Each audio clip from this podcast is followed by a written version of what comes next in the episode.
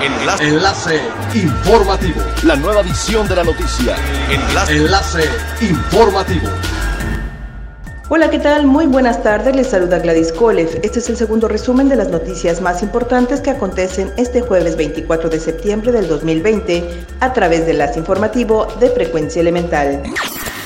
Tras el anuncio de la reapertura turística del Caribe mexicano, aerolíneas de Estados Unidos, Canadá y Europa han reanudado e incluso incrementado el número de vuelos hacia Cancún y Cozumel, así como la apertura de una nueva ruta nacional a Chetumal, lo que contribuye a una pronta recuperación económica del Estado.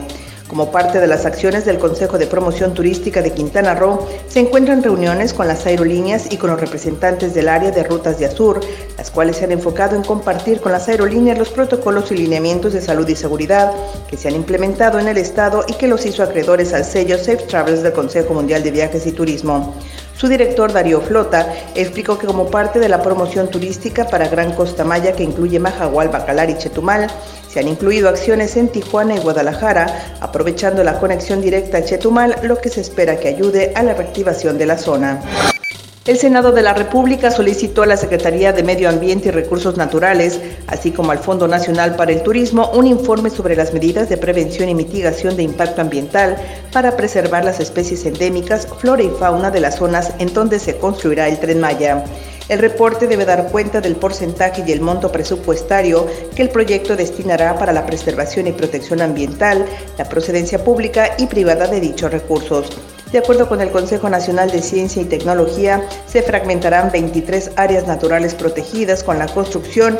Solo se ha autorizado el impacto ambiental en algunos de los tramos de la vía, pero es muy probable que otros sean inviables. Recordemos que el proyecto supone la construcción de 1.500 kilómetros de vía férrea que conectaría los estados de Quintana Roo, Chiapas, Tabasco, Campeche y Yucatán con una inversión inicial de 370 millones de dólares. El gobernador del estado de Yucatán, Mauricio Vila, dio a conocer que para el mes de marzo del próximo año se realizará el Tianguis Turístico de México de manera presencial. Los asistentes, dijo, encontrarán un estado seguro y fuerte. Recordó que durante el año pasado la entidad recibió 3.2 millones de turistas y cuenta con una infraestructura hotelera de 14 mil habitaciones actualmente. Además, que se anunció que el primer estadio moderno y sustentable de igual manera aseguró que el Estado tiene inversiones por 17 mil millones de dólares en infraestructura turística para la entidad. A su vez, Mérida ha sido nombrada entre las 25 ciudades más turísticas del mundo y la segunda más segura para visitar de todo el país, de acuerdo a las revistas especializadas en el sector turístico a nivel internacional. Es elemental tener buena actitud y mantenernos positivos, por ello también las buenas noticias son elementales.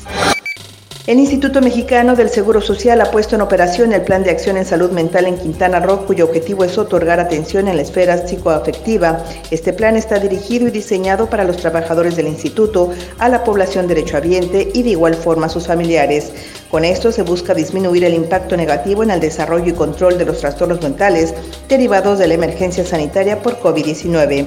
La doctora Xochitl Refugio Romero manifestó que estas situaciones de emergencia, la incidencia de trastornos de la salud mental aumentan. Señaló que el personal de salud y la población en general pueden reaccionar con miedo, ansiedad, depresión, consumo de sustancias adictivas y estrés postraumático. Asimismo, aseguró que grupos de población más vulnerables para el desarrollo de los trastornos mentales son los niños, adolescentes, adultos mayores y personas que presentan enfermedades mentales. Siga pendiente de las noticias más relevantes en nuestra próxima cápsula informativa. No olvide seguir nuestras redes sociales, Facebook, Instagram y YouTube. Estamos como Frecuencia Elemental, en Twitter arroba frecuencia-e y nuestra página web www.frecuenciaelemental.com. Se despide Gladys Kolev y no olvide que es elemental estar bien informado.